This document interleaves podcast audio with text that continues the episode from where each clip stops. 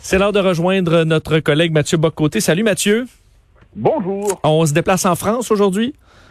Oui, absolument. Alors, c'est un événement qui s'est passé euh, en Vendée. Euh, un prêtre, donc, s'est fait euh, assassiner par un homme qui l'hébergeait, un homme qui l'hébergeait qui était de mémoire un réfugié rwandais, qui par ailleurs, en 2020, avait incendié la cathédrale de Nantes qui est quand même pas rien, et qui depuis 2019 ne devait plus être sur le territoire français. Donc le prêtre, c'est Olivier Maire, il vaut la peine de, de dire son nom. Ça provoque en ce moment en France une immense émotion pour plusieurs raisons. D'abord, il y a quelques années, on l'avait oublié, on, l'a peut-être oublié ici, mais il y a le père Hamel qui s'était fait égorger dans son église euh, par des islamistes. Donc ça, c'était un autre, un autre contexte. Mais donc, c'est, pas la première fois qu'un prêtre se fait attaquer ainsi. Mais là, les circonstances très particulières. Donc, le type ne devait plus être en France. Il avait incendié l'an passé la cathédrale de Nantes. Et là, cette fois-là, il décide de tuer un prêtre. Il y a quelque chose qui heurte profondément la conscience de tous, le simple bon sens, pourrait-on dire, et ça ramène au cœur de l'actualité française une question qui était très présente ces derniers temps, mais qui est un peu occultée par celle du pass sanitaire et ainsi de suite. Euh, c'est la question de l'insécurité. C'est-à-dire qu'en France, on ne devrait pas sous-estimer à quel point aujourd'hui le pays est rongé par une insécurité profonde, que certains quartiers se dérobent à la souveraineté euh, nationale, à la souveraineté française sont des zones de non-droit, sont des zones de non-sécurité.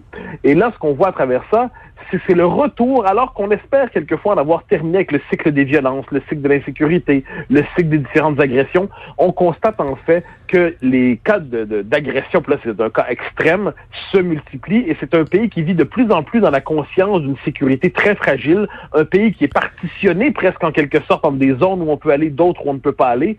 J'y vais d'un exemple qu'on m'a souvent donné. J'ai beaucoup d'amis de, de l'autre côté de l'Atlantique qui m'expliquent par exemple que lorsqu'ils prennent telle station de métro ou tel autre, ben, ils s'habillent différemment pour éviter les soucis. Ils savent très bien qu'ils n'iront pas dans tel quartier, et ainsi de suite. Donc, la question de la sécurité ressurgit en France de manière absolument brutale aujourd'hui, et dans toutes ses dimensions, hein, c'est-à-dire euh, la question des frontières, la question du laxisme de l'autorité publique, la question d'une forme de faiblesse du droit et des juges. Que faisait-il en liberté? Et tout ça mis ensemble, on, a, on se retrouve devant ce qui n'est pas un fait divers, mais devant une authentique agression euh, qui touche la nation. Mais c'est vrai, Mathieu, parce que tu fais référence à l'autre événement, l'autre prêtre euh, et c'est et je, suis venu mal parce que c'est une histoire que j'avais qui, m'était sortie de la, de la tête. Et là, c'est vrai que ça.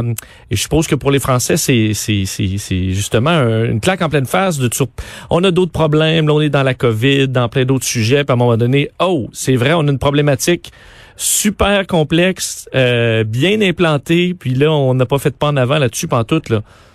Oui, exactement. C'est ça, on le voit. Euh, ma chronique du Figaro samedi, donc c'était euh, avant-hier, euh, et portait justement sur ça. C'est-à-dire en ce moment, en France, la question du pass sanitaire est en train d'occuper tout l'espace. Et la France, qui est un pays qui suridéologise tout, qui surpolitise tout, c'est un pays passionnant, c'est un pays magnifique, mais c'est un pays qui trouverait le moyen de faire une querelle idéologique euh, autour de, de, peu près n'importe quel sujet. Donc là, là, le pays est très divisé. Mais là, boum, ressurgit dans la vie publique euh, au-delà de la question du pass sanitaire, des questions, j'oserais dire, autrement plus profondes qui dépassent l'actualité à court terme, c'est le fait que le pays s'enfonce dans une, euh, une, insécurité grave. Donc, il peut aller de tous les registres. Comme je dis, ça peut aller de dans telle telle euh, ligne de métro, dans telle aire, bon, telle ligne de métro, on va s'habiller différemment pour pas avoir de soucis. Dans tel RER, on ne se présentera plus parce qu'on sait qu'on peut se faire agresser. Dans tel quartier, on ne se présentera plus vraiment après telle heure parce que c'est dangereux pour les femmes, notamment dans certains endroits, ainsi de suite. On se rappelle en 2017 le quartier de la Chapelle-Pajol, euh, où euh, suite à l'arrivée, il faut le dire, de, migrants qui étaient qui avaient un rapport assez différent à l'égalité homme-femme, les femmes étaient n'étaient plus véritablement mises dans les rues du quartier Bon, donc ça, et là, il y a une gradation. La gradation ultime, on le voit aujourd'hui avec ce, qui vient de se passer. Euh, et on garde en souvenir les attentats terroristes des dernières années. Et on se regarde tout ça, et puis on se dit, ce pays, qui est de la douce France, hein, dont on, disait souvent, ce pays qui avait cultivé un art de vivre exceptionnel, un art des libertés, euh, une, culture à nul autre pareil qui brillait à travers le monde, eh ben, ça devient aujourd'hui un pays euh, dévasté par la violence et qu'on peine à nommer parce qu'on ne veut pas se représenter la France de cette manière. Mais la réalité, là... Et Mathieu, moi j'aime les, les politiciens un peu plus dans la nuance. Bon, en France, euh, Marine Le Pen, je voyais a tweeté en disant euh, tout simplement, en France, on peut donc être clandestin, incendier la cathédrale de Nantes, ne jamais être expulsé et récidiver en assassinant un prêtre. Et veut, veut pas, c'est le genre de message qui, oui, d'un, c'est, c'est, vrai, ça frappe l'imaginaire. Donc, euh, tu donnes souvent des munitions à des, à des partis politiques un peu plus, un peu plus extrêmes parce que au centre, on, ça réagit peu ou on est mal à l'aise. Bah, ben, c'est toujours le même problème, hein. c'est-à-dire pourquoi la classe politique se perd-elle en mièvrerie, euh, est-elle incapable de nommer les choses, qui fait en sorte que les partis que l'on dit populistes euh, sont les seuls finalement à s'exprimer sur ces questions de manière dite décomplexée, alors qu'on devrait souhaiter que sur ces questions-là, qu'on soit à gauche, au centre, à droite, populiste, pas populiste, ou ainsi de suite, eh ben, semble-t-il qu'il devrait y avoir une forme de consensus, non seulement dans l'expression de l'horreur, ce qui est un fait, mais dans la résolution, la fermeté dans cette idée que ce qui vient de se passer ne doit plus jamais Donc, on ne devrait jamais concéder à qui que ce soit euh, le monopole sur ces questions-là. Or, c'est ce qui s'est passé pendant de nombreuses années. Si les partis populistes en Europe ont pu croître autant, c'est parce qu'on leur a concédé les questions d'identité, de sécurité et ainsi de suite. D'un moment donné, ils étaient les seuls à en parler. Ils ont trouvé leur espace politique en parlant de ça. Euh, donc là, il, appartient de savoir si, euh, si, la classe politique va être capable de, plus largement, de se réapproprier ces thèmes. Et s'il ne le fait pas devant un acte comme celui qui, qui, conjugue, hein, qui, qui concentre à peu près tous les problèmes sécuritaires de la France en un seul, eh bien, euh, si devant un événement comme ça, qui le fera? Qui, le fera si personne ne le fait maintenant? Mais là, on doit se dire que ça fait des années qu'on se dit ça. Après Charlie Hebdo, on s'était dit plus jamais ça. Après le Bataclan, on s'est dit plus jamais ça. Après les nombreuses agressions au couteau, comme on disait, plus jamais ça. Après les agressions, l'hyper-insécurité de l'été dernier en France, qui était très particulière, on s'est dit plus jamais ça. Euh, après le père Hamel, il y a cinq ans, on s'est dit plus jamais ça. Bon, on se le dit tout le temps finalement. Donc manifestement, il y a une forme de, la, il y a une forme de politique rhétorique, une politique en parole pour dire que tout cela est inacceptable, qu'on est outré, qu'on est scandalisé.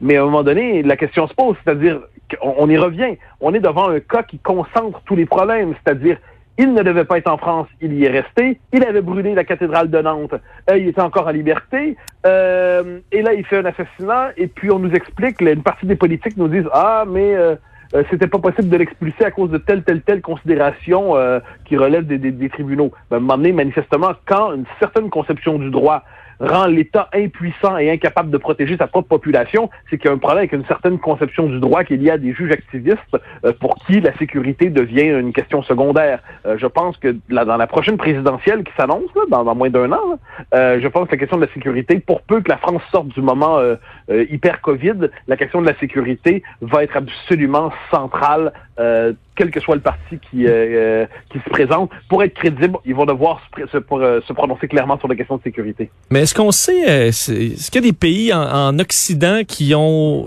eu des gains en termes de déradicalisation dans les dernières années? Où on peut dire, ah, les autres, ils ont bien géré ça, socialement, politiquement, de face avec les policiers. Il me semble qu'on n'a pas beaucoup de success story. C'est peut-être juste parce que quand on en parle moins, euh, il y a moins d'incidents, mais euh, il me semble pas qu'il y ait beaucoup de programmes à dire, ah, les autres, là, ils se sont attaqués à ça avec grand succès.